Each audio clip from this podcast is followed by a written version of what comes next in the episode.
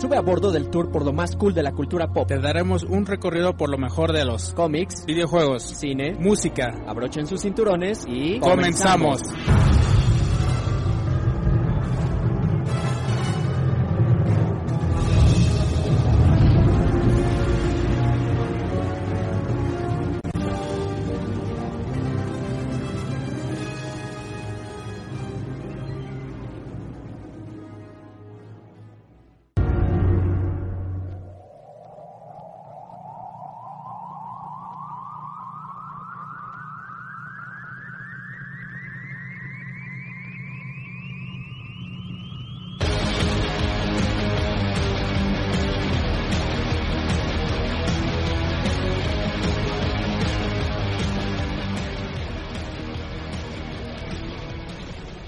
¿qué tal? Muy buenas tardes, bienvenidos a una emisión más de Culture, el tour por lo más cool de la cultura pop en este 2020 que pues ya, ya, nos, ya nos alcanzó eh, un año más y después de una larga ausencia por eh, vacaciones y otras cosas, pues estamos de vuelta aquí en este nuevo año con eh, pues nuevos nuevos bríos para comenzar este esta etapa de Culture y saludamos en cabina a Deróbilos. ¿Cómo estás, Deróbilos?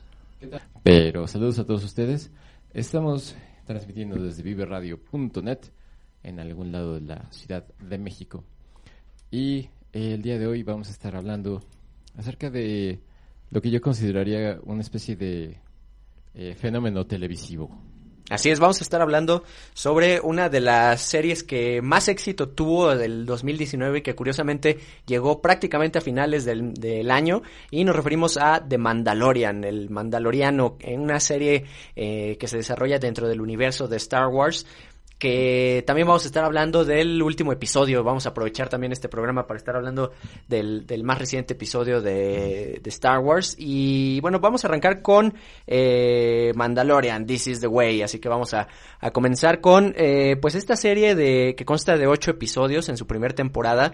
Eh, cada episodio aproximadamente de, de 40 minutos y que está siendo eh, la, pues la punta de lanza del nuevo servicio de streaming eh, de Disney, que se llama Disney Plus, que en teoría ya debería estar en eh, este año llegando a Latinoamérica. Y pues eh, es una, una serie que había muchas expectativas alrededor de ella, simplemente por ser Star Wars, pero también por saber eh, qué tipo de contenido nos iba a entregar Disney Plus, porque se especulaba mucho que el contenido de Disney en streaming, este servicio que va a ser de competencia para otros streamings, eh, principalmente Netflix, Amazon, etcétera, pues eh, se especulaba mucho que el contenido que nos iba a ofrecer Disney iba a ser únicamente para niños, que iba a ser como muy light, como todo risas y colores, y entonces eh, pues que de pronto anunciaran una serie de, Star Wars con un eh, cazarrecompensas, como que pintaba para que fuera una versión muy mm, pues no sé, tal vez como muy, muy diluida en cuanto a violencia, en cuanto a otro tipo de, contenidos que no se adaptaran mucho a eh, clasificaciones infantiles. Y pues realmente nos sorprendió, nos sorprendió la, la serie, eh, tanto a fans como viejos de, de, Star Wars como a fans recientes, ¿no? Yo creo que sí, yo creo que la, la recepción que ha tenido ha sorprendido a casi todas las personas que han tenido la oportunidad de verla. Y eh, ha sido muy grato eso por un lado. Um, yo creo que sí había quien, quien estaba muy escéptico acerca del tipo de um, contenido, si iba a ser lo suficiente maduro o algo así, eh, porque pues es Disney. Pero, eh, pues recordemos que pues también Disney tiene ahí entre sus propiedades a Marvel. Uh -huh. Y uh, si bien toda la, casi todas las películas de Marvel son de, um, de corte pues uh, familiar. Eh, también tiene por ahí a las series que eh, a los personajes de las series que eh, empezaron a salir en Netflix y que proponen cosas un poquito más adultas, más violentas, más este el Daredevil verso. Ándale, el, el, el, hombre sin miedo verso. um, y, um, y pues bueno, eh, también tratándose de la guerra de las galaxias, que es sabido por todos que eh, pues también son uh, películas que son más bien para un público más amplio y que pues apelan mucho a, a, a no, a no eh, meterse a veces tanto en eh, cuestiones más profundas. Sí, sí, como más, más, este, más entretenimiento de fantasía, ¿no? No tanto a, a, a, cosas como más, más a lo gore y cosas así. Pero bueno, eh, la, la serie de, de, Mandalorian llegó el 12 de noviembre del, del 2019 y eh, se, tenía planeado que se estrenara un capítulo semanal. Sin embargo, los primeros dos episodios se estrenaron prácticamente uno seguido del otro y se adelantó el tercer episodio para que hiciera match con el estreno del de, eh, último episodio de Star Wars. Entonces, bueno, más o menos tuvimos esa distribución de los episodios y es una serie que eh, pues está eh, dirigida, escrita y, y, en general manejada por John Favreau que John Favreau pues es uno de los de los personajes que ha estado más activos dentro de la industria del, del cine mainstream y de y particularmente de Disney siendo él el director de las primeras dos películas de Iron Man también eh, siendo partícipe activo como actor en el universo de cinemático de Marvel, eh, como Happy Hogan, un, personaje pues ya muy reconocido entre todos los, seguidores del universo de Marvel, y él es el encargado, eh, el, de hecho él, él fue el primero en que el que puso la idea de hacer esta, esta serie se la presentó a Caitlin Kennedy, que es la, productora que está llevando todo lo de Star Wars por parte de Disney. Y, y bueno, pues empezó a desarrollar este proyecto que además, digo, él, eh, pues él es el, showrunner, ¿no? Que le llaman en, en, Estados Unidos, es el que maneja todo el, toda la serie, todo el show. Pero invitó, como justamente cuando se estaba desarrollando el proyecto, pues él estaba muy ocupado en otros proyectos, pero eh, valga la redundancia, con eh, películas como las de Marvel y también él estaba, estaba dirigiendo El Rey León, la, la película no podría decir live action porque no, es, no, no, usan este animales reales, pero un CGI, este, un live action fake. El, el remake realista. el remake realista digitalizado, no sé cómo llamarlo. Eh, bueno, el chiste es que estaba haciendo la última versión del Rey León y estaba muy ocupado. Él invitó a otros directores y escritores, se apoyó en personajes como David Filoni. David Filoni para quienes no lo reconozcan, él es el, eh, director principal de Avatar, The Last Airbender, una gran caricatura que si no la han visto tienen que verla, está, muy muy padre. Y también tiene muchísima experiencia Filoni en series como The Clone Wars, en Star Wars Rebels, en Force of Destiny, eh, en Resistance, entonces conocimiento del universo Star Wars tiene para aventar, ¿no? No, y aparte, eh, deja tú que allá haya participado como director eh, y productor de varias series relacionadas con el universo expandido de la Guerra de las Galaxias, sino que además el cuate es un geek consumado. Súper. Eh, sí, es súper, súper fanático de la saga. Y uno de sus personajes favoritos es el Jedi Plo Koon, uh -huh. eh, uno de estos um, miembros del Consejo eh, Jedi ahí en, en um, Coruscant. Um, y bueno, entonces, eh, con este, con este um, currículum, es que John Favreau, pues justamente le, le avienta, lo, invita, se sientan, empiezan a discutirlo y empiezan a crearlo. Um, hay que mencionar que, digamos que el germen de The Mandalorian era una, una serie que, que empezó a producirse, eh, a germinarse desde el 2007, 2009, por ahí, que proponía justamente una serie eh, que abordase a la guerra de las galaxias, pero a la parte del mundo, eh, el mundo que no se ve, digamos, ¿no? Uh -huh. el, el, donde hay conflictos más, más uh, pequeñitos, no tanto el conflicto galáctico entre los rebeldes y el, el imperio. Pues, uh, perdón, un tanto como, como personajes como Daredevil, justamente, ¿no? El héroe de las calles en historias pequeñas de barrio, ¿no? Donde, o sea, no, no, no a gran escala, no a la gran escala de la historia, sino como más eh, en su entorno local. Así es. Y bueno, en ese, en ese universo de Star Wars Underworld, eh, bien podían desarrollarse las historias de cazadores de recompensas, eh, ahí los, los pleitos que, que hay entre mafias, que eh, pues el... Y es un mundo que puede dar muchísimo eh, para eh, escribir historias de muchas, muchas maneras. Y um, a partir de, ese, de ese germen es que empieza a gestarse The Mandalorian y finalmente eh, empiezan a desechar ideas porque lo que se les ocurría era eh, empezaba a, a- empezaban a sumarse los signos de dólares y decían, no, es que esto va a salir muy caro, este... Lo que, lo que pasa es que desarrollar cualquier proyecto Star Wars es caro, o sea, inclusive en Sí. animación, sí, porque porque tienes que recrear todo un universo completo y aparte eh, requiere de, de un montón de cosas para mantener nivel de calidad de Star Wars, ¿no?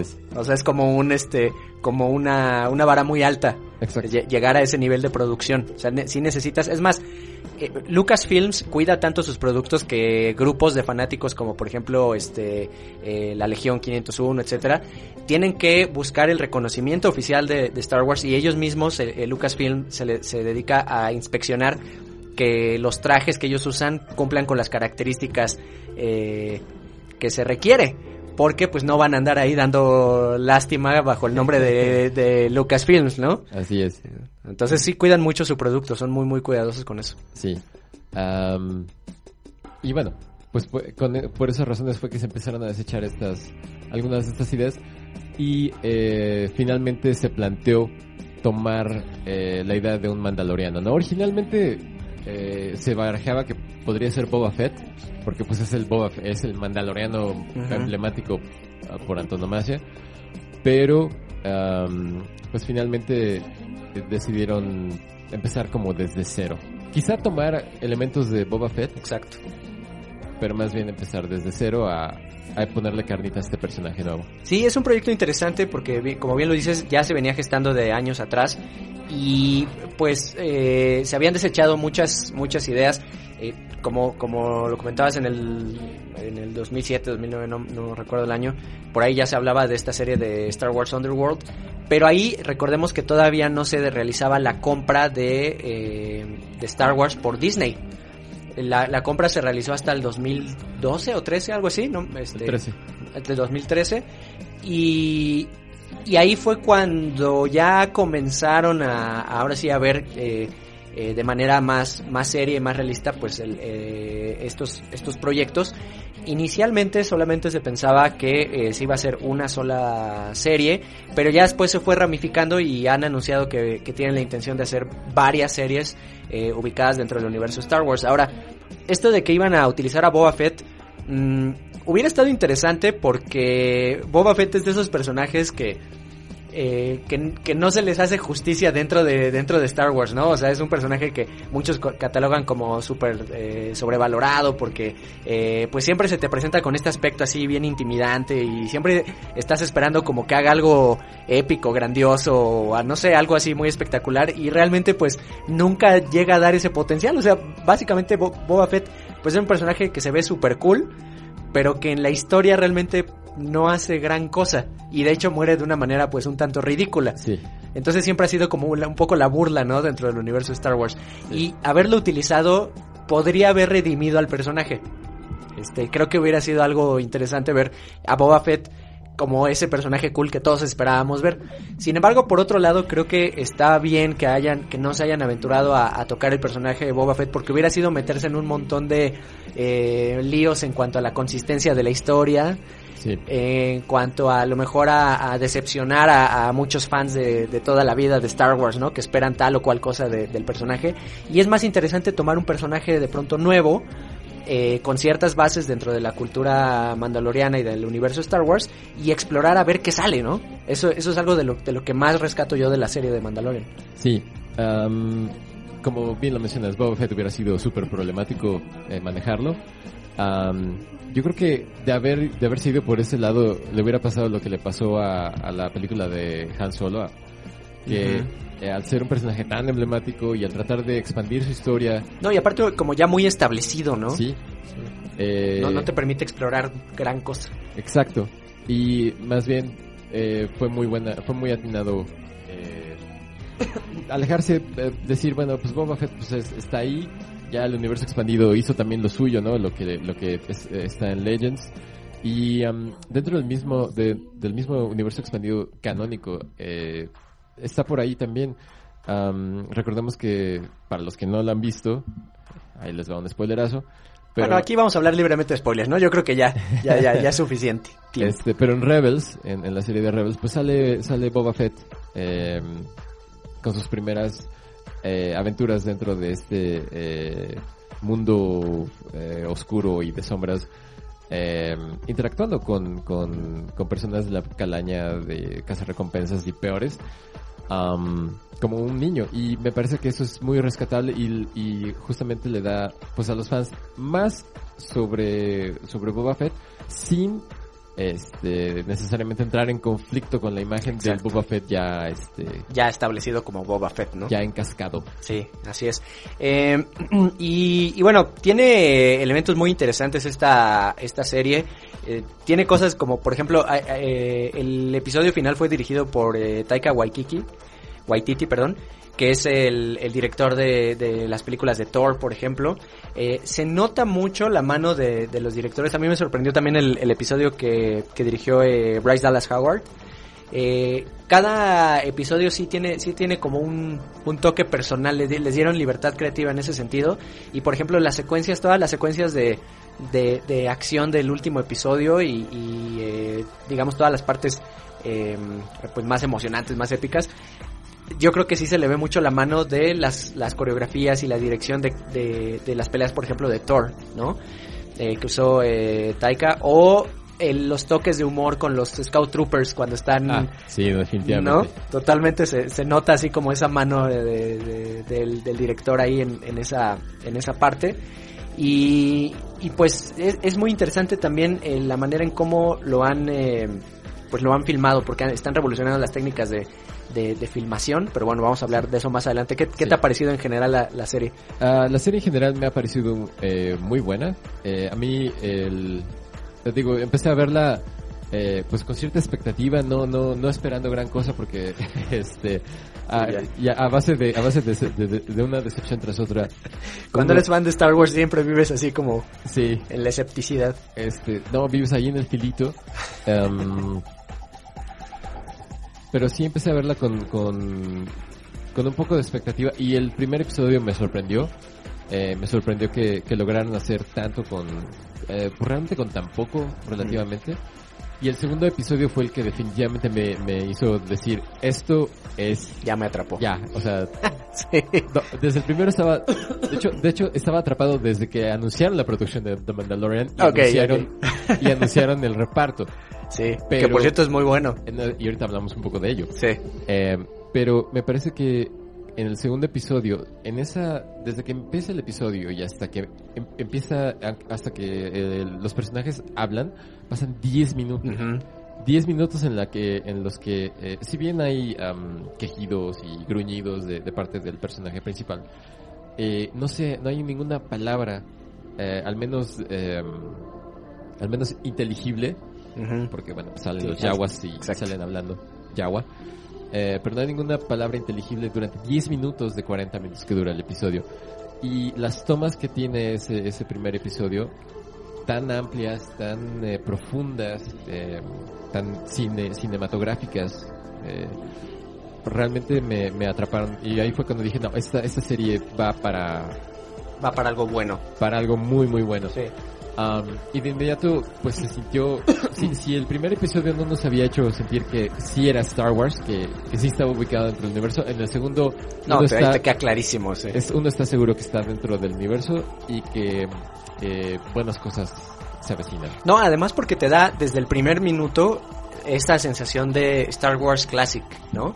Sí, de Classic Star Wars, que, de- que es, eh, estoy viendo algo ambientado por ahí cercano a los a la primera trilogía. Sí. Eh, yo creo que Incluso con toques de la de la pre- de, de las precuelas. sí, La no, nave- totalmente. La nave remite muchísimo a todos los este, a las naves al diseño de naves de, de Naboo, por ejemplo. Exactamente. Sí, pues eh, es, es una, una serie que desde el primer momento le llama a los fans de Star Wars, ¿no? De toda la vida. Te dice, mira, esto es, esto es lo que siempre has visto. Pero vamos a darle un toque fresco, un toque, un toque diferente, un toque interesante. Vamos a, a darle un, un pequeño giro a lo que ya conoces.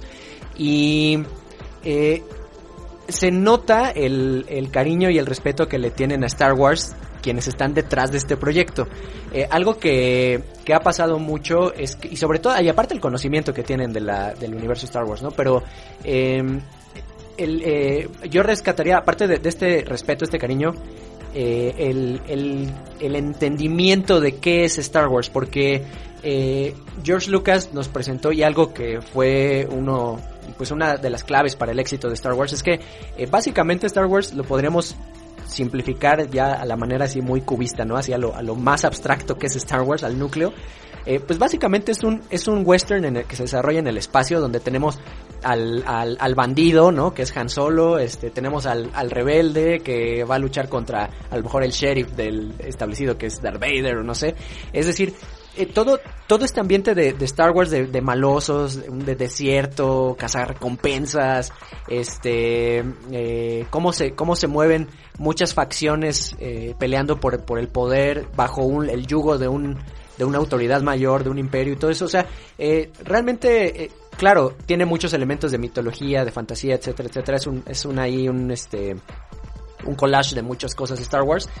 Pero en su núcleo a mí sí me parece que es una historia de, de un, de un western, este, eh, combinado con, con una historia épica espacial, ¿no? Lo que después le llamarían space opera, pero bueno, eso ya es otro rollo. Sí. Y como que eh, aquí entienden esa parte y realmente si tú ves eh, The Mandalorian, pues básicamente también podríamos decir que es un western en el espacio. Yo creo que Mandalorian sí es más western. De hecho, de hecho eh, la misma página de Wikipedia, um, la descripción que hace John Favreau de, de, de, de la historia, sí eh, le tiran más a que sea un, un western, sí. ¿no? Porque él mismo habla, bueno, The Mandalorian, el personaje es una especie de Clint Eastwood. Y ya y pues sabemos que Clint Eastwood es el, el cowboy sí. este, eh, de, de, los spaghetti western. Eh, es que a The Mandalorian solamente le falta un cigarro a medio apagar, ¿no? Así con sí, en, casi, en, el casco. Sí, sí, casi, casi. uh, en este universo donde pues la realmente se vive en las fronteras, viven en las fronteras donde realmente la ley no aplica eh, y donde cuando llega la ley pues más bien ve para su propio beneficio más que para hacia el orden social. Um, entonces sí, eh, creo que la Guerra de las Galaxias tiene ese elemento. A mí no me parece que lo sea tanto, porque, okay. eh, porque creo que lo balancean muchos otros elementos que tiene ahí.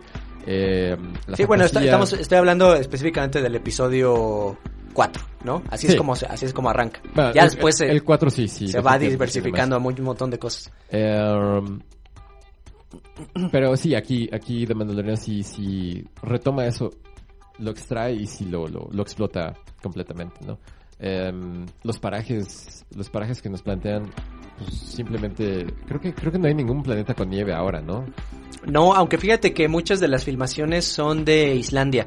Eh, va, ahora sí quisiera retomar eh, lo que mencionaba hace un momento sobre eh, cómo The Mandalorian está revolucionando la historia eh, en, el, en el cine, toda la producción cinematográfica, no nada más en el cine, sino también en la producción de series televisivas. Eh, en, en The Mandalorian no se está estrenando la tecnología, ya existía y se ha utilizado, pero de manera muy pequeña en ciertos proyectos. Ahora The Mandalorian prácticamente está siendo filmada en su totalidad por una técnica que se llama Stagecraft, que eh, consiste en que llevan, mandan a un par de fotógrafos, es bueno, o sea, me refiero a cinematógrafos, ¿no? Con cámaras de cine, los mandan a un par de locaciones, graban con unas cámaras eh, 360 tridimensionales, y luego eso, todo lo que ellos capturaron de, escenor, de escenas este, reales en el mundo, parajes reales, lo digitalizan y lo transforman en un mundo virtual 3D. Ese mundo virtual eh, después en, un, en algún estudio de, en, cualquier parte del mundo instalan unas pantallas en forma de círculo, en 13, más bien como en forma de domo en 360 y lo que grabaron estos cinematógrafos se proyecta a las paredes. Entonces el actor eh, se mueve en un espacio eh, tridimensional donde él mismo, el actor, puede ver dónde está, eh, dónde están las montañas, dónde está el río. Y lo interesante de la, de la técnica es que la, las cámaras, cuando tú mueves una cámara hacia arriba o hacia abajo o haces un paneo o una, toma abierta, eh, en, en, automático la computadora detecta el movimiento de la cámara y amplía la imagen dentro de este círculo de pantallas o la reduce o la pone hacia arriba o hacia abajo, la mueve de manera eh, sincronizada con la cámara de tal manera que todo el, todo el, el tiempo, eh, o sea, los sets de Mandalorian no existen Ellos parece, tú, tú estás viendo la serie y parece que están filmando en el desierto de, de Chile, porque el- todas las imágenes son del desierto de Atacama en Chile Ajá. y también en Islandia. Eh, ahí son los, los dos parajes que grabaron con estas cámaras. Pero en realidad no existe, o sea, tú estás viendo un, un fondo de, de- de pantalla este digitalizado. Es decir, sí existe en la vida real, pero no están ahí. Sí. Es una, una grabación, están grabando sobre una grabación. Sí. Entonces está in- está súper interesante el, el- la, técnica y te va a permitir en un futuro, o bueno, más bien ya desde ahora, eh, en lugar de, de mover toda una producción y mover 700 personas a un sitio, mandas a un par de cinematógrafos, graban el lugar, regresan y puedes filmar libremente en ese lugar. Es, eh, en lugar de mandar a la locación, es traer la locación a un estudio. traer la locación a un estudio y además al actor le da más versatilidad en cuanto a, a su desempeño porque no está eh, imaginando cosas en una en un cuarto verde, Sí. ¿no? Él está sintiéndose dentro de esa locación y la locación se mueve junto con él. Sí, eh, que para la, que para actores eh, puede ser, eh, o bueno, más bien es eh, muy importante. Digo, también supongo que depende del entrenamiento que tengan y depende mucho de, de la práctica que tengan, pero pues ah, por ahí está la anécdota de que Ian McKellen cuando estaba filmando The Hobbit, como se hizo eh, la película con mucha mayo- con mucha más ah, cantidad de pantalla verde que El Señor de los Anillos, donde hubo más efecto óptico y, y efecto práctico, eh, de plano se, se sentaba todo frustrado. Ian McKellen, ¿no? Sí. Eh, Con toda la experiencia que tiene, se sentaba frustrado y echaba el berrinche porque le costaba muchísimo trabajo estar interactuando con bolas verdes y con pantallas verdes. Así es. Sí, y eso que es un actor con una trayectoria impresionante en teatro además, donde muchos de los elementos eh, pues son imaginarios, ¿no? En el teatro, o sea, eh, sí, no, pues aviéntate un solo, el solo de, de Hamlet y pues el solo de Hamlet, el ah, monólogo de Hamlet, perdón, eh, bien te lo puedes aventar en un cuarto con un cráneo nada más y listo. y listo. Que Sí. por cierto sería erróneo porque el cráneo es más adelante. sí, bueno, pero, pero bueno, entendemos, entendemos el punto. Sí. Eh, y bueno, justo esta, esta técnica que tú mencionas es una de las cosas que también es, digamos, una especie de tradición de la Guerra de las Galaxias, en donde para eh, realizar las producciones, eh, pues ha estado siempre eh, dentro de, de- de los primeros pasos, ¿no? Si no, si no crearon la técnica, por lo menos fueron de los que empezaron a usarla de manera muchísimo más, eh, a, explotar de- a explotarla mucho más, ¿no? El cine digital con las precuelas, por ejemplo, la las técnicas de filmación de, de las naves eh, y de los y la composición de los elementos, eh, por ejemplo, en el Imperio contraataca, eh, toda esa historia de innovación técnica que tiene la gala, eh, de historia y de tradición, me atrevería incluso a llamarla, Sí, no, ya, ya tradición, ya. este, Totalmente. este, también está aquí en, en The Mandalorian. No, eh, bueno, la verdad es que eh, el mundo de, de, la, de la televisión y el cine mm, actual no se podría entender sin la existencia de Star Wars, así de fácil, o sea, eh, han sido un- unos innovadores por completo y bueno, Industrial Light and Magic, que es la empresa de efectos especiales que ha estado siempre detrás de, de Lucasfilms, pues eh, siempre in- innovando, ¿no? En este aspecto y la verdad es que de, en The Mandalorian esta toma que tú mencionabas, ¿no? Eh, toda, toda esta secuencia inicial de, eh, de los yaguas, todo eso que pues tú lo ves y es para, para ti pues es palpable, ¿no? Lo están filmando en un desierto y no es cierto. Sí, Es, es, es totalmente este eh, pues virtual el sí, set. es una gran secuencia. Sí, completamente. gran, gran secuencia. Y algo que también me gustaría resaltar es, por ejemplo, el score. Está diseñado por eh, Ludwig Göransson, que este sueco que ya también tiene bastante experiencia en la en la composición musical para películas con gran éxito. Eh, me parece un buen acierto porque una de las características también de Star Wars y por la que es tan reconocido es por el score musical, ¿no? Tan icónico, tan eh, rimbombante, tan espectacular, tan épico. Y, y creo que eh, la música resalta muchos momentos, sobre todo los momentos de tensión. Eh, estos momentos que son más, más tipo spaghetti western, con silencios prolongados y eh, secuencias un poquito estáticas, Sí.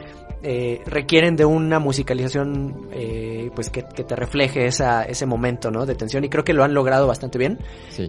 Respetando además el, el, el feeling de lo que es Star Wars. Sí, A mí, eh, después de verla por primera vez, pues como que no, no lo chequé tanto. La verdad es que estaba completamente... eh, Volado en otras cosas. Sí. ya que, ya que me aventé el, par- el primer par de episodios otra vez, eh, me pude concentrar un poco más en la música. Y sí es un gran, un gran acierto la forma en la que lo están haciendo. Am, también creo que es un acierto que, eh, a pesar de que sí tiene como el feeling, o sea, como que sí se siente parte de, no necesariamente echa mano del, del, am, de, los temas usuales de la Guerra de las Galaxias, am, que nos resultan muy, muy familiares. Entonces, eso también, am, a la vez, me parece que le está funcionando bien, porque justamente está planteándose hacer una historia, aparte de la historia principal, ah, digamos, de la saga de la de, de la saga Skywalker, am, y está planteando algo, algo muy, muy eh, diferente. O sea, realmente nos está dando la idea de que el universo es súper amplio y de que otro tipo de historias pueden estar suscitándose a la vez que eh, eh, la saga principal está sucediendo.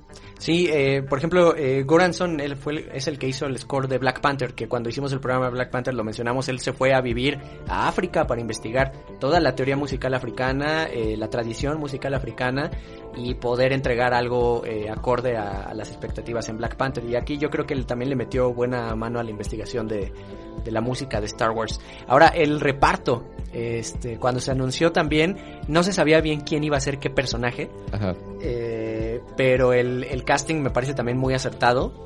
eh, con Pedro Pascal, ¿no? Como, como líder ahí de la, de la serie. Muy Sí. recordado por Game of Thrones. sí. Um, y, su- y su cabeza explotadora. Exactamente. Pedro Pascal, que em, también ha aparecido por ahí en, en algunos otros papeles, pero que fue anunciado justamente en el panel de, en abril, me parece, de este año, en Star Wars Celebration. Y em, eh, pues también él, él ha crecido con la Guerra de las Galaxias. Él originalmente pensaba que iba a ser este Boba Fett, pero ya como que después lo sentaron y le, y le dijeron, a ver, espérame. Esta historia es, o sea, sí ya tenemos cosas de Boba Fett, pero pues más bien es otro personaje. Am, y eh, me parece que es un, un muy buen papel. Em, y también el tratamiento que tiene el personaje eh, por la misma, por el mismo guionismo hace que, que, que funcione mucho. Ah, nada que ver con Martel del Game of Thrones. Sí, no. O sea, yo, yo, yo esperaba ver algún, algún tipo de sí esperaba ver algún tipo de, de, de- de guiño o de Una reminiscencia ahí del Exactamente, personaje. pero no para nada, ¿eh? es, es, es otra es otro personaje completamente. Sí. Sí, muy bien logrado, la verdad. Y, tenemos, por ejemplo, a Gina Carano. Gina Carano que este se llama Cara Cynthia Dune Ajá. o Cara Dune, o sea, Cara Dune. así Gina Carano, Carano, Ca- Cara Cara Cara Cynthia, Cara Cara Dune. que em, a lo mejor no es tan consumada una actriz, pero uno de los méritos que ha tenido es que ella ha hecho sus secuencias de, de pelea dentro de la de, de- de la serie. Am, No, y su papel le queda completamente, ¿no? No, pues o sea, sí, por, sí. su, por su presencia física, tan Sí. solo por eso. Sí, sí, ella encarna, eh, su personaje es un shock trooper rebelde, eh, que bueno, más bien ahora ya se dedica a ser contratista. Sí, ya, sus Sí. trabajitos mercenarios. Exactamente. Am, y que en una, en una muy muy buena secuencia se pone de tú a tú a pelear con el, Con mando. con, con el mando. Por ahí tenemos a Carl Weathers. que- También. Yo creo que uno de sus eh, su personaje es uno como de los que menos ha pasado este eh, no sé, como que, que ha sido menos eh, alabado de la Sí. serie, pero que es un gran personaje. No, es un gran, es un gran, gran personaje. Rick Sí. Kaga, eh, o Carga, me parece se llama. Se carga.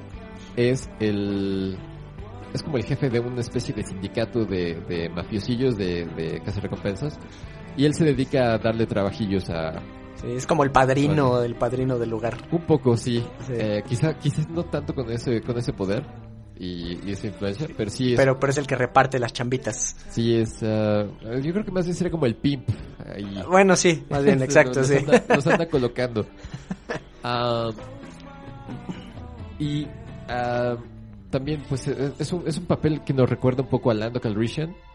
Eh, evidentemente, digo, la primera reminiscencia, desafortunadamente, es este el tono de su piel, pero este, también el tipo de personaje que es, que es esta persona que eh, pues es muy amable, muy afable y a la vez trae alguna agenda y oculta, eh, le da, le da una profundidad muy, muy, muy sabrosa.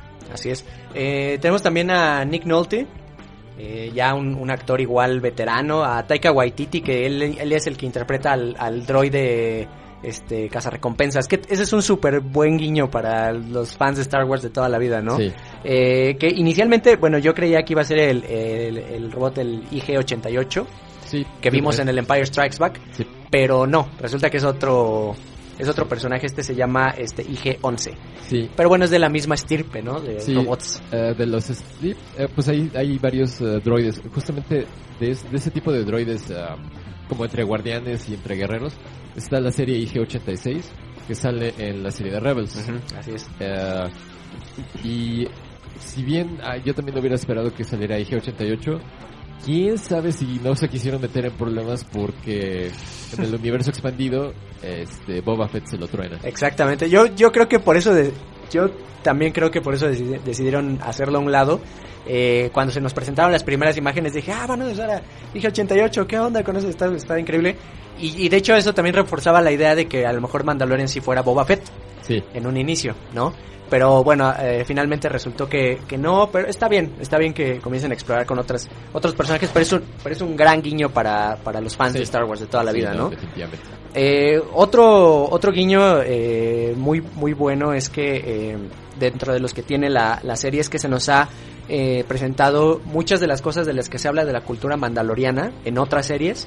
Aquí se han eh, retomado y, han crecido. Y ese, ese tipo de detalles me encanta porque eh, son este, estas series de, esas, de esos trabajos que realmente te ayudan a aportar algo algo nuevo a expandir realmente el, el universo de Star Wars, ¿no? Ya sabemos que se le llama que está el universo extendido, el universo expandido, pero no quiere decir que todas las series realmente aporten algo, pero esta serie sí enriquece el, el universo de Star Wars, eh, tomando ideas que ya existían, por ejemplo las guerras Jedi eh, Mandalorian, este el, el Dark Saber, o sea, un- tiene un montón de detalles así que va haciendo crecer eh, nuestro conocimiento de otras culturas y otros ambientes dentro del, del mismo universo, ¿no? De Star Wars. Sí, y los mandalorianos que eh, justamente desde que apareció Boba Fett eh, han sido motivo de especulación por todos lados.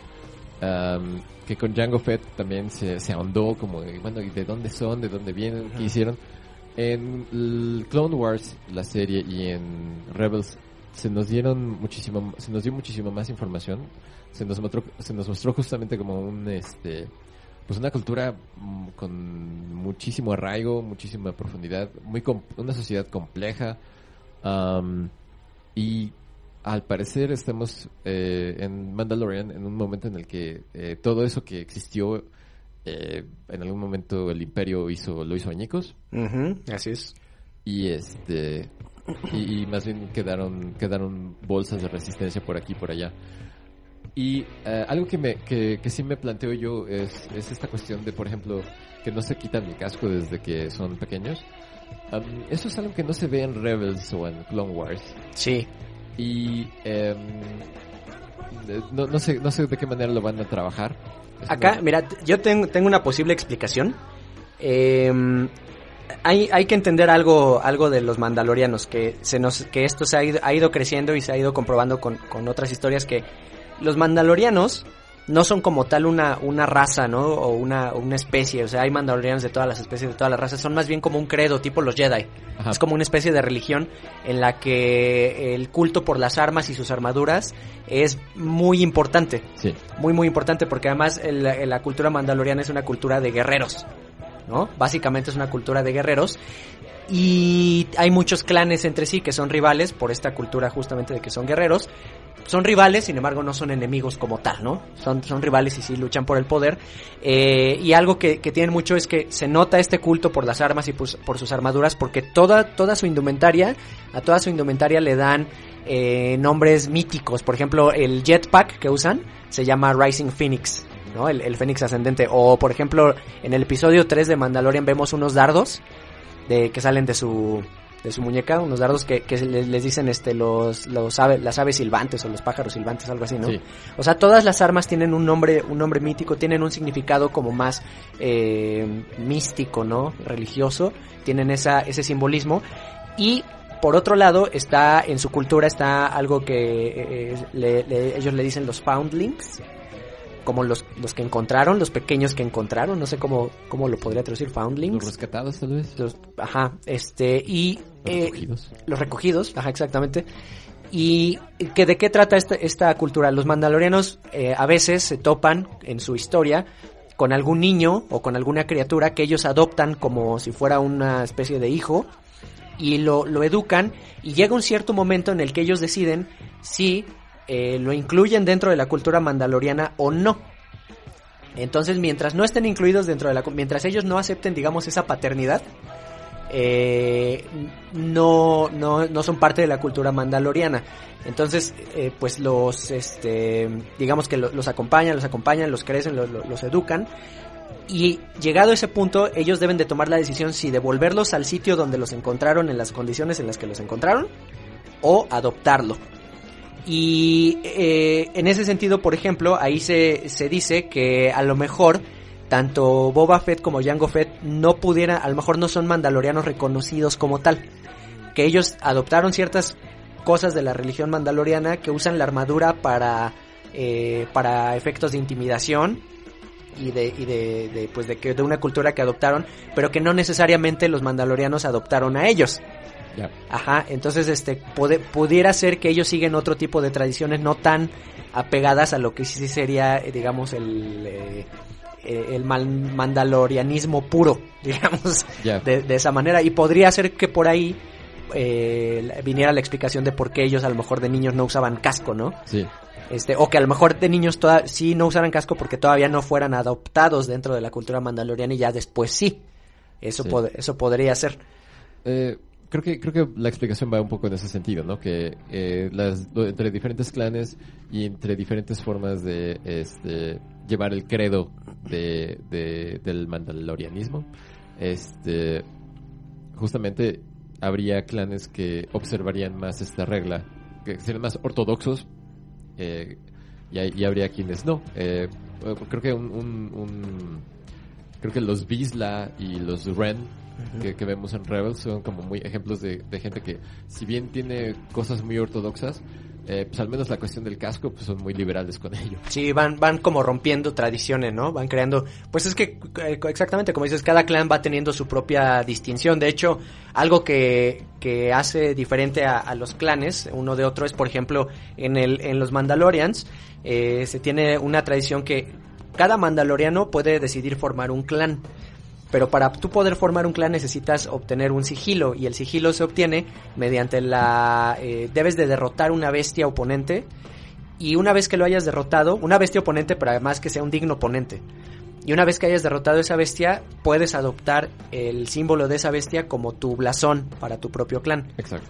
Que eso es algo que también este sucede, ¿no? Este eh, de Mandalorian obtiene su eh, su, su blasón de el eh, del Mudhorn que derrota el, el Mudhorn que, que derrota en, en Arvala 7 Así, del fango cuerno. el fango cuerno, así es.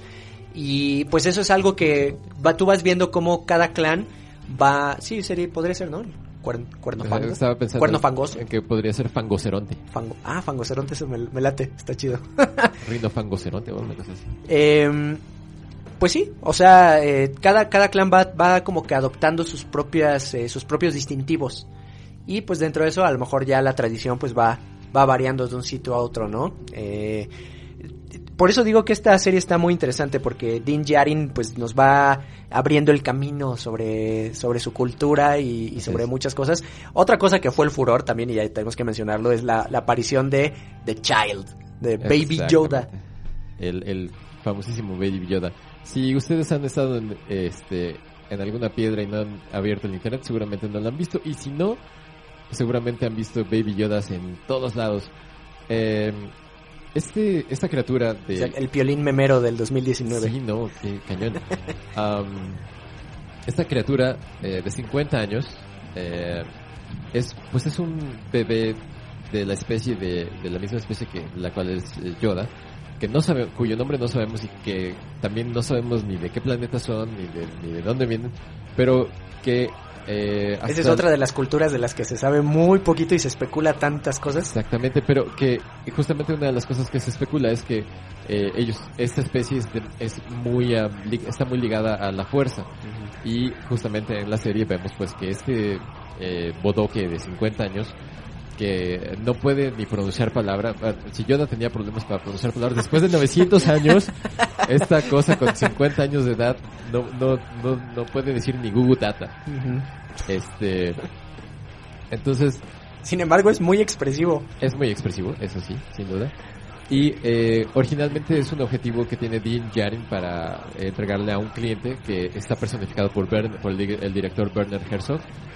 Ah, y que finalmente también nos enteramos que detrás de él hay otro, hay otro personaje ahí moviendo los hilos, eh, un tal eh, Moff Gideon. Ah, y que, de nuevo, es una gran elección el, reparto. Eh, si ustedes vieron Breaking Bad, se acordarán de, De Giancarlo Esposito. de Giancarlo Esposito. Am, y, que por cierto, yo, yo, yo- creo que no le he visto este papel en la que no te- en la que no sea vi- o villano o en la que no le salga algún rasgo villanesco. Sí, tienes razón. O sea, Breaking Bad. Pero le ver, queda bien, ¿no? Ah, no, le, no, queda, no, le, queda, le queda muy bien. No, y fue y fue fue muy muy grato porque yo yo la verdad es que no sabía que iba a aparecer y fue muy grato verlo ah, en pantalla. Entonces, ah, no sabemos bien qué, qué quiere el Imperio con este Foundling, con este Baby Yoda.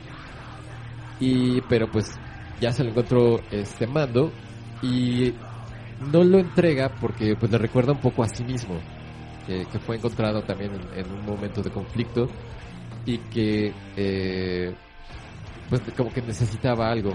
Eh, a final de cuentas, Es que además lo toma como cierta señal, porque te digo que dentro de la cultura mandaloriana, encontrarte a alguien que te cambie el rumbo, es, lo adoptas. Es, ese era su foundling, ¿no? sí. No, y aparte, y aparte, o sea, le, le salva la vida, ¿no? Entonces, Sí. pues cómo, cómo, cómo iba a agradecerle cualquier destino que hubiera tenido si no era pues viendo por él. Exactamente. Este, entonces la las aventuras de este Mandaloriano van de encontrar a este a este McGuffin a ahora ver qué va a hacer con ese McGuffin ya que no lo entregó. Así es. Eh, pues realmente abre un montón de posibilidades para la serie, también la existencia de este personaje, porque se ha especulado mucho, por ejemplo, que pudiera ser el hijo, sobre todo por, el, por la línea temporal en la que se desarrolla la serie, que pudiera ser el hijo de, de Yoda y Yaddle. Eh, Yaddle, recordemos que es parte también del Consejo Jedi, es una, una, este, pues no sé si decirle mu- mujer de la, de la especie, de la misma especie de Yoda, este, con la que además se ve que sí tiene una buena relación, Sí. este Yoda y Yaddle. Entonces se especula que pudiera ser por el por el tiempo de este de la de la de la crono eh, del cronograma digamos de Star Wars, Sí. la cronología, perdón, este que pudiera ser el hijo de, de Yoda. No sé, no sé también eso cómo funcionaría. Eh, Yo yo creo que lo ideal sería que más bien se fueran por otro lado. Sí, yo creo que eh, eh, como en el último, en la última película de la Guerra de las Galaxias aprendimos eso de eh, meter el linaje a la fuerza a veces Sí, no resulta muy bien. eh, y obsérvese lo que dije, eh, meterle el linaje a la fuerza no siempre, no- o sea, puede dar resultados contrarios. Sí. Este, ¿Pun intended o...? Pun intended completamente. Este. No, fíjate que una de las cosas que yo, que yo me imagino, y probablemente esté completamente equivo- equivocado, es que más bien, eh, como en el caso de Anakin, probablemente sea un como un producto de de la, fuerza. Claro, también se ha especulado algo al respecto. Que también es una teoría pues completamente plausible, ¿no? O sea, este, si ya existía un Anakin Skywalker así, Sí, ¿por qué no otro otro personaje que sea de una especie además muy sensible a la fuerza? exactamente. ¿No? No, y además, eh, pues. eh, Además, después- ¿por qué lo estaría buscando el Imperio con tanta, Con tanto ahínco, sí. no? Si no, si no fuera para justamente aprovechar algo, algo de la fuerza que. Yo, yo siento que esta serie también nos va a dar muchos guiños a eh, cosas que sucedieron muchos años después ya en la nueva trilogía. Algo que se ha hablado mucho sobre la experimentación con la fuerza del emperador Palpatine. Y pudiera ser que el mismo emperador estuviera detrás de la captura de, de este de este pequeño bebé, ¿no? Para experimentar sobre la creación eh, de vida con, con la fuerza o la o, o evitar la muerte o manipular la muerte. Eh, no digo, esa es otra otra de las teorías abiertas, ¿no? Sí, sí. Eh, bueno, ahorita la especulación nos va a dar para, Para un montón de cosas. para un montón de cosas. Am, pero sin duda es uno de los elementos que hace que The Mandalorian sea muchísimo más atractivo también, ¿no? Em, que- cuando le ponen sus cates sientes feo, ¿no? Sí, sí, no, este, sabemos que, que en el infierno va a estar ahí, el primero, el primero que va a estar va a ser el Scout Trooper que le pega sus cocos al pobrecito Baby Yoda. Sí, Ah. estuvo, estuvo feo, estuvo feo. Sí. Eh, por ahí, entre eh, cosas que también, digamos, dentro de la tecnología de la Guerra de las Galaxias, que eh, nos muestra The Mandalorian y que es muy grato ver, es por ejemplo esta, este TIE de Moff Gideon, eh, que en lugar de, de quedar separado encima de sus alas, como, o de estar como suspendido como normalmente hemos visto, eh, doblas las alas estos, estos, estas alas de panel para aterrizar y eso es, es algo muy muy muy novedoso. Am, otra de las cosas que vemos por ahí pues es a más droides eh, cazarrecompensas, eh, Ujú. más especies como los este, como los Twi'lek. También. Eh, también vemos eh, como a la Nueva República también está empezando a tener su, su papel y su rol. Eh, pero pues de todas formas le dan la vuelta. Pues es que es, es una república que con mucho trabajo derrotó a- al imperio y que apenas se está, se está estableciendo como un nuevo, una, una nueva manera de gobierno dentro de la galaxia, ¿no? Sí. Entonces eh, la vemos muy tambaleante, Sí. que es algo padre también, o sea, que tomen en cuenta ese tipo de detalles. Y un, y un imperio también fragmentado, ¿no? También. Este, de ser de ser esa estructura completamente jerárquica, militar, este eh, muy muy am, uniforme, muy heterogénea, empieza a volverse una especie de, de grupúsculos de, De poder. de facciones de poder entre sus eh, allegados. No, y la actitud de los Scout Troopers, ¿no? También, este, eh, nos revela mucho esa, esa, esas pequeñas este, detalles del- dentro de los Scout Troopers, cómo piensan, cómo ven su cotidianidad y cómo, este, a lo mejor pues se están quejando de órdenes estúpidas que les dan los superiores y no, es que cómo se le ocurre mandar bla bla bla bla. Entonces, eh, esa, ver esa cotidianidad dentro de los, dentro de los Troopers también está padre, ¿no? Es algo que, que ha faltado un poco dentro de, de- del universo de, de Star Wars Sí, y que está, está bien explotada. En realidad, eh, The Mandalorian pinta muy bien. Ya eh, está eh, pues eh, anunciada la segunda temporada para este año. Esperemos que ya llegue también el servicio de streaming de Disney Plus a, Me- a México y América Latina este año y que ya pueda estar eh, disponible para mayor cantidad de gente el- este este contenido. sí. Sí, porque eh, eh, hasta ahorita lo que hemos visto pues es la reacción de, del mundo anglófono y pues la reacción en redes sociales pues de pues quienes eh, tenemos ahí nuestras formas de hacernos de ciertos contenidos y eh, de cierta y yo, yo esperaría que, que, que vieran pues que el- hay mercado no y que vale la pena Así es. vale la pena que nos cobren Sí, es que, bueno, tú ves, eh, The Mandalorian es la serie más vista en, en el 2019. Oye, pero solamente Disney Plus está disponible en Estados Unidos. ¿Cómo ocurrió eso en el mundo? Y así el meme de, de volteando a todos lados, así como... ah, ah. es el internet hijo es el internet Eh, a mí la verdad sí me pareció un... En, en estos tiempos que, que estamos viviendo, me pareció un error de, de, de Disney Plus este, haber sido tan, tan restringido, ¿no? sí Eh, pero bueno, ya son, son decisiones corporativas y Disney tiene para nadar en dinero, en pilas y pilas de dinero, así que bueno, no creo que les haya afectado mucho. Gran, gran serie, la verdad, muy recomendable, especialmente si eres fan de Star Wars, la verdad es que eh, te la vas a pasar súper, vas a ver eh, un montón de cosas eh, que esperabas ver, un montón de cosas que te va a sorprender por verlas.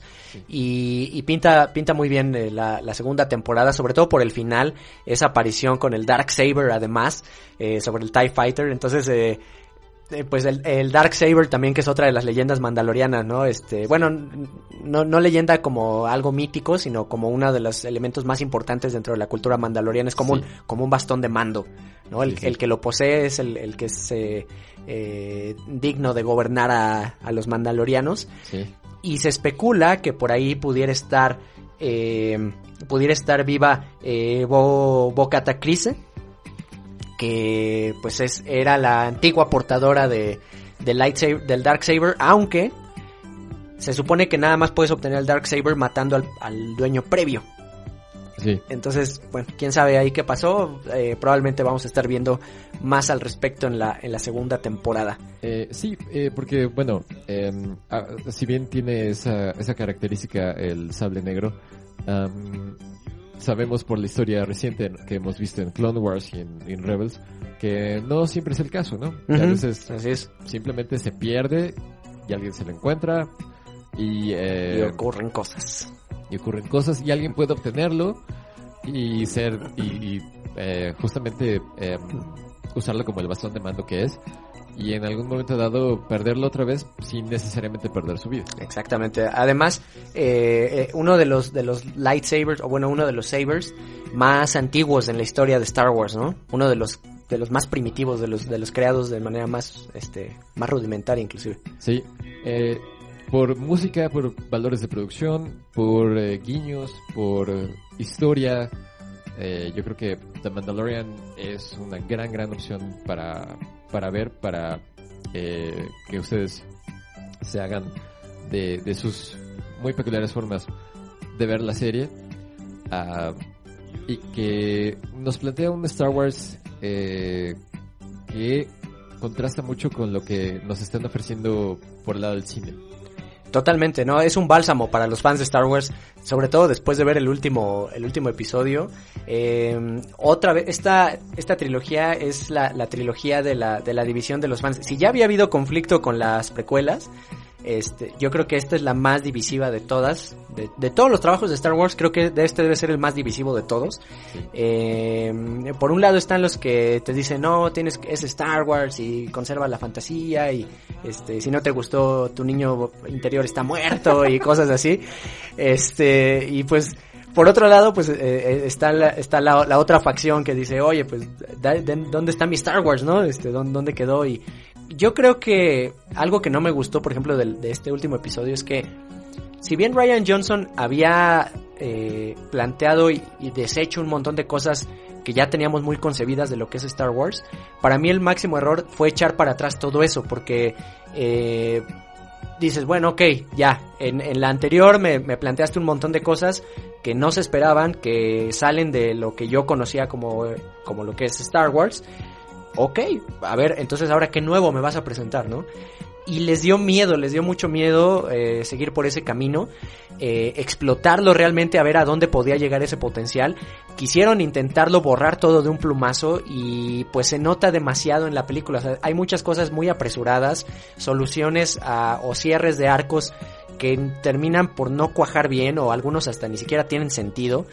Y, y pues eso debilita un montón el cierre, porque además esperaba que fuera un cierre, ¿no? De, y, que, y queda, queda como, mm, no sé, eh, y todo lo que me presentaste antes no llegó a nada, ¿no? Eh, y el hecho, por ejemplo, lo que mencionábamos también en, en, programas anteriores, que a lo que yo le llamo el síndrome de la estrella de la muerte, que es recurrir al mismo, al mismo enemigo al, o a la misma amenaza o al mismo plot, simplemente con un pequeño twist pues aquí vuelve a ocurrir, ¿no? El, el, síndrome de la estrella de la muerte con ahora no es el estre la estrella de la muerte, sino es Palpatine volviendo, eh, que dices, bueno, mmm, no sé, o sea, creo que pudieron haberse aventurado a, a, a cosas más, eh, pues sí, a, a, cosas más, más interesantes. Sí, eh, les faltó, les faltó arriesgue, eh, se, se fueron eh, a, se trataron sí. de complacer. Les faltaron calzones de Beskar. Ándale. sí, este. Les faltaron. Les faltó arriesgue, les faltó. Eh, querer. Querer. Eh, llevar las cosas. Um, a una conclusión. No sé, quizá más fuerte, quizá más dramática, no sé, uh, diferente. Y con tal de darle gusto a, a todas esas voces que pegaron el grito en el cielo. Eh, después de los últimos Jedi, que bueno, pues o sí fue una este, sale en la herida de, de muchos. Eh, um, con tal de complacer todas esas voces y complacer también eh, a, la a, la, a, la mayor cantidad de personas, pues lo que acabaron haciendo fue algo que pues está bien. Es como un platillo que, que, es, que es familiar, es como echarte un, un, un Es- pozole de la casa sí. de, de Toño. que, Exacto. pues está bien, Sí, me quitó el hambre, pero está bien. Y, y bueno, pues ya me la pasé, me lo sirvieron rápido, estuvo bueno.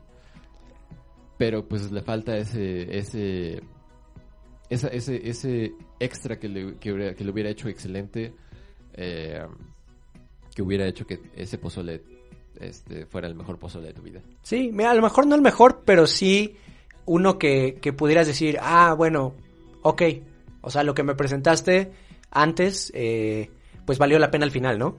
Sí, Ese, como ese, ese toque de cierre, que realmente Sí. sintieras que, que concluyeron algo, algo que sí tenían eh, establecido desde un principio, porque sí es muy notorio que, que cambiaron, que dieron vuelta al volante de, de, de golpe, ¿no? sí, sí, eh, eh, se siente, ¿no? La, la, la pelea entre eh, J.J. Abrams y entre Ryan Johnson, ¿no? Así como que Ryan Johnson llegó a decir, bueno, Star Wars era esta cosa, pero pues ahora vamos a hacer algo un poco diferente y vamos a tratar de tomar este punto de partida para plantear algo más eh, diferente, ¿no? Algo, algo chido. Um, y se habló mucho de la posible aparición de los eh, Jedi grises. ¿no? Con este, con este desconocimiento de la... de o, o esta aceptación de que Sí, de un lado, Eh, que, que la- cargarse hacia un lado u otro, ¿no? De la fuerza. Exactamente, más bien, este... Y que hubiera estado muy padre porque hu- hubiera planteado la, la posibilidad de abrir un universo en donde eh, ser como Ahsoka Tano fuera la norma. Así es. eh, y Ahsoka Tano es un gran personaje. Este... Pero, eh, pues no, no, les, les dio, les dio, les dio mello.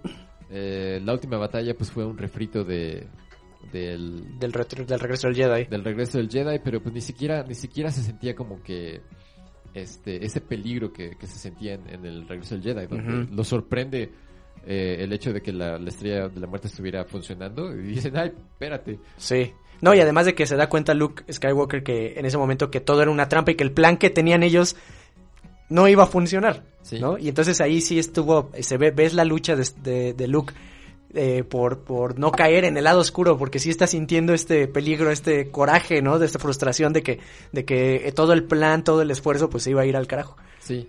Eh, y pues también ves el... O sea, no, no, no, no, no se lleva a buen puerto, ¿no? Eh, entra en conflicto con muchas cosas que pues habíamos visto en la trilogía original y que a final de cuentas que parecieron no, no, este, no estar por ahí. Ay, no, es eh, como, como se dice en inglés, it's all over the place, ¿no? Sí. O sea, no, todo, está fuera de lugar. está, sí está, no hay, no hay, un, no hay un enfoque tal que nos, que nos haga decir, ok, va, eso, eso, ok, pudieron haber hecho otra cosa, pero hicieron esto y pa. Sí, em, yo ya ves que lo, lo- lo mencionábamos en este hace, poco que, que platicábamos, que yo le digo el eh, The Rise of the Fan Service, ¿no?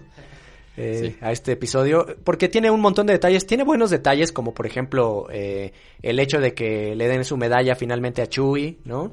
Sí. Este, la aparición de, de Wedge Antilles, este, el, la- el ver cómo Leia recibió entrenamiento de Luke en, en, en, en la fuerza y en, y en los, en los modos Jedi, Sí. este, mm, pues también la, la, yo creo que la muerte de, de Carrie Fisher le pegó mucho a la trama. No sé cómo la, si ella hubiera seguido viva, no sé cómo hubiera sido la, la historia, porque se sabe, y eso es algo que, es, que quedó clarísimo desde, desde su muerte, es que tuvieron que reescribir la película para adaptarlo a, a, a la ausencia de, de la actriz. Entonces, pues, quién sabe qué hubiera resultado, ¿no? Con, con Carrie Fisher ahí, este, si hubiera continuado viva. Sí. Y, pero tiene buenos detalles, o sea, tiene muchas cosas de, de fanservice, eh, muchas cosas del universo expandido, ¿no? Que tanto eh, pelearon los fanáticos porque se incluyera el universo expandido. Bueno, pues hay tantas cosas del universo expandido. Este, y, mm, pero el, problema de esto es que, o sea, sí es mucho fanservice, hay muchas cosas muy buenas. Eh, ver otra vez la X-Wing de Luke volando, ¿no? Este, cuando Luke saca su, su X-Wing y escuchar el, este, uno del- de, los temas que caracteriza a, a Luke Skywalker, uno de los temas musicales. O sea, tiene muchos detallitos así. Eh, la secuencia de acción, por ejemplo, de la secuencia de pelea de entre entre Kylo y, Rey en el agua es a mí es el más de lo más destacable de la película está muy bien filmada. Eh, me gusta mucho que se nota el esfuerzo de ambos por pelear. Eh, no, no los ves así dando diez mil maromas con el lightsaber y, y, este para acá y para allá sino ves realmente que están peleando y, y terminan agotados los dos. Este es una, una pelea muy intensa eso me gusta este me gusta el hecho de que Kylo haya derrotado a Rey eh, estaba prácticamente pues ya a, nada de, de, aniquilarla cuando es interrumpido por, por, por su madre, ¿no? De, a través de la fuerza.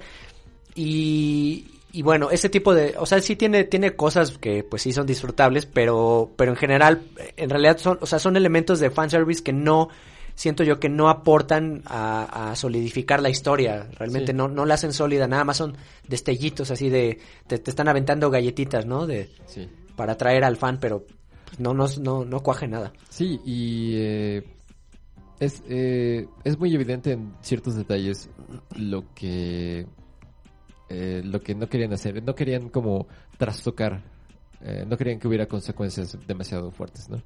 Um, o, o, sea, el, el, planteamiento de que eh, se, Citripio pudiera perder la memoria y perdiera todas estas eh, pues lo que te, lo que tuviera lo que sea que tuviera en sus bancos de memoria uh, pero sobre todo la relación que tenía ya con los personajes. Con Artudito eh, ¿no? ajá con Artudito sea...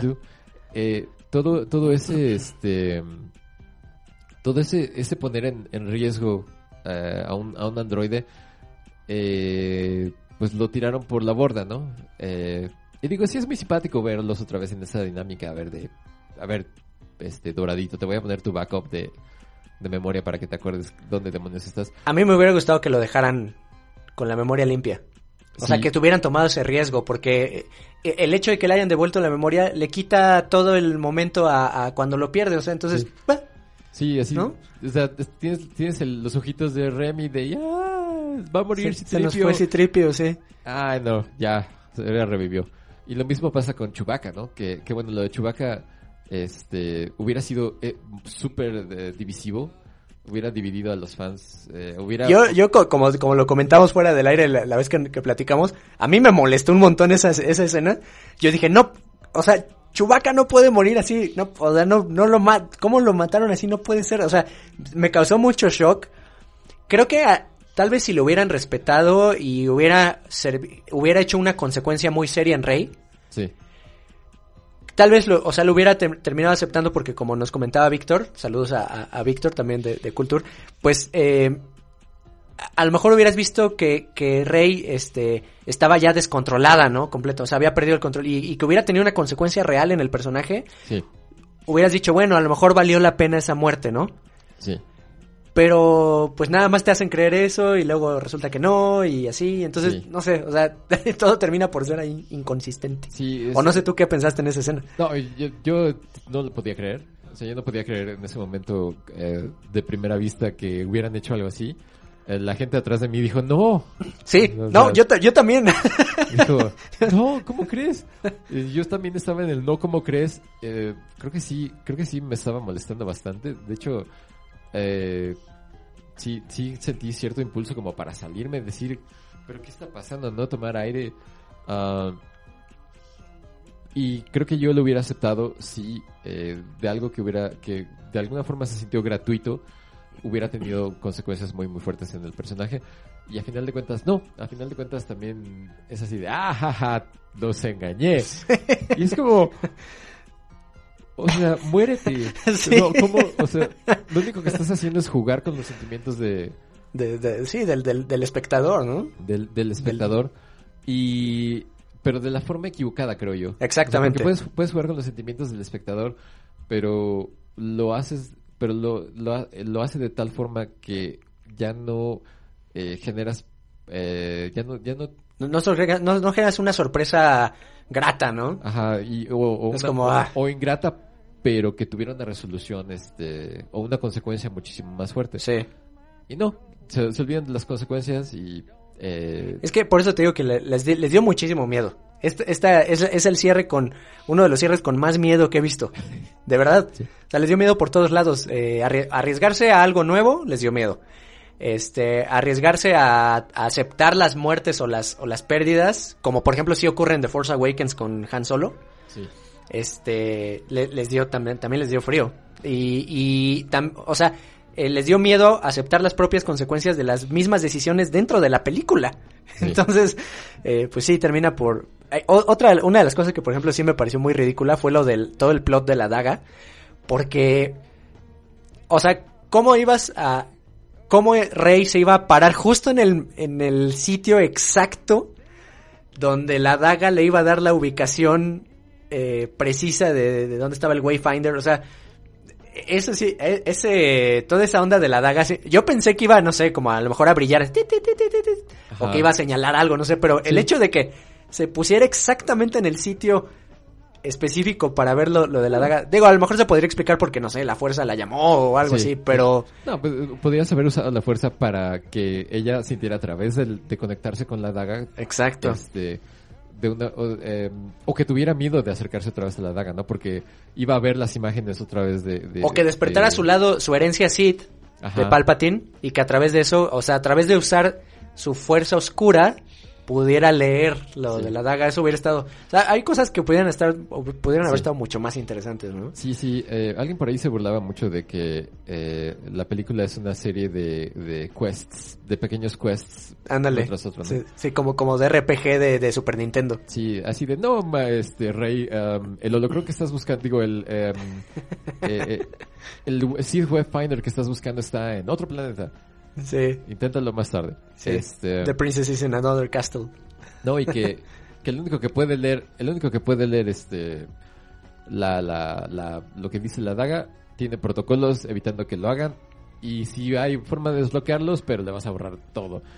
Ah, entonces tienes que hacer una cosa arriesgando otra y al final de cuentas ese arriesgue no sirvió de nada. Bueno, sirvió de algo pero eh, no tuvo consecuencias. Y al final de cuentas tampoco sirve de nada porque encuentra el objeto y lo, Exacto. y lo destruye Kylo Ren. Sí, por eso te digo que dentro de la misma película se, se, se arrepienten de las cosas que la misma película plantea. Dentro de la misma película. Entonces dices, ah, no sé. Eso es, por eso te digo que para mí es, la, es, es como de, de los cierres más miedosos que he visto.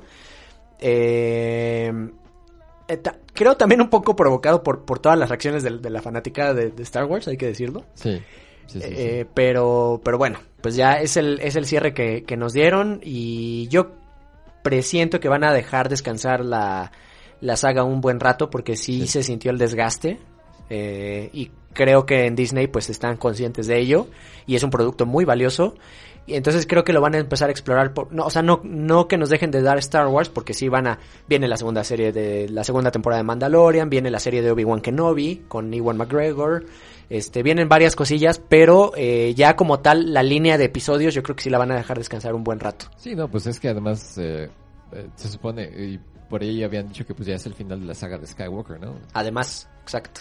Y, y yo creo que también está bien que la que la mm, que la dejen descansar ah, porque pensando digamos en la ah, manera de manera análoga eh, esto de la saga de Skywalker todo esto de traer balance a la fuerza y este el fin del imperio Ujú. ah, bueno el ascenso del imperio y después el el, el, el- el triunfo de la de la eh, ¿cómo se llama? La rebelión. No, creo que remite mucho a lo que pasa con la Guerra del Anillo Así es. en, en el, en el Señor de los Anillos. Pero a la vez que, que sucede eh, en el universo de Tierra Media, pues es, es un segmento de años, es un, es un lapso muy breve eh, comparado con la historia que plantea Tolkien en, eh, Exacto.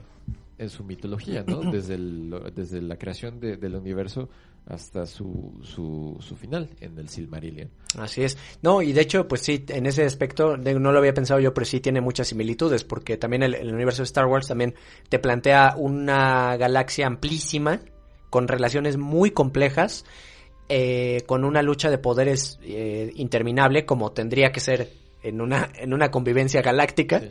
¿no? Eh, y efectivamente te presento un, un- pues en ese mm, contexto galáctico universal, pues realmente un- el, el, el periodo de tiempo de donde se desarrolla Star Wars es un- una fracción realmente de, de nada, ¿no? La, Sí, sí. la galaxia tiene millones de años este, existiendo y, y expandiéndose, entonces pues es solamente un, un pedacito de, de historia. Exacto, y, eh, y bueno, detrás de, de- de estas historias, pues siempre la presencia de la fuerza, ¿no?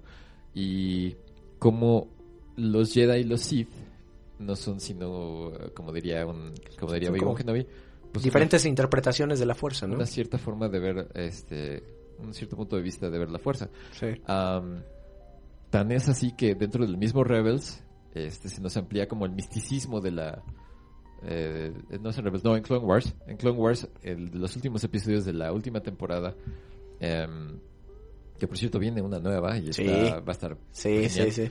Este, pues se nos plantea que la, que la fuerza pues es, es una cuestión muy muy compleja y hay un misticismo y los últimos episodios eh, donde vemos el viaje de- del maestro Yoda son una chulada Sí. por esta por este por este por este viaje místico que tiene es, es son son grandes grandes episodios dentro del eh, y, y que plantean algo muchísimo más profundo y más amplio y más eh, digno de explorarse que únicamente los conflictos armados este O una pues, simple lucha por el poder, ¿no? Por ver quién gobierna aquel lugar. Sí, ya. que, sí digo, son historias que siempre nos pueden revelar algo de nosotros mismos y que pues nos pueden hablar de, de algún de algún momento, de algún comentario político, social, este pertinente a- a- al momento histórico en el que salga ese producto, pero que este de nuevo eh, son, son una parte de algo que los mismos creadores de la guerra de las, galaxias han planteado Sí, desde sus este, inicios.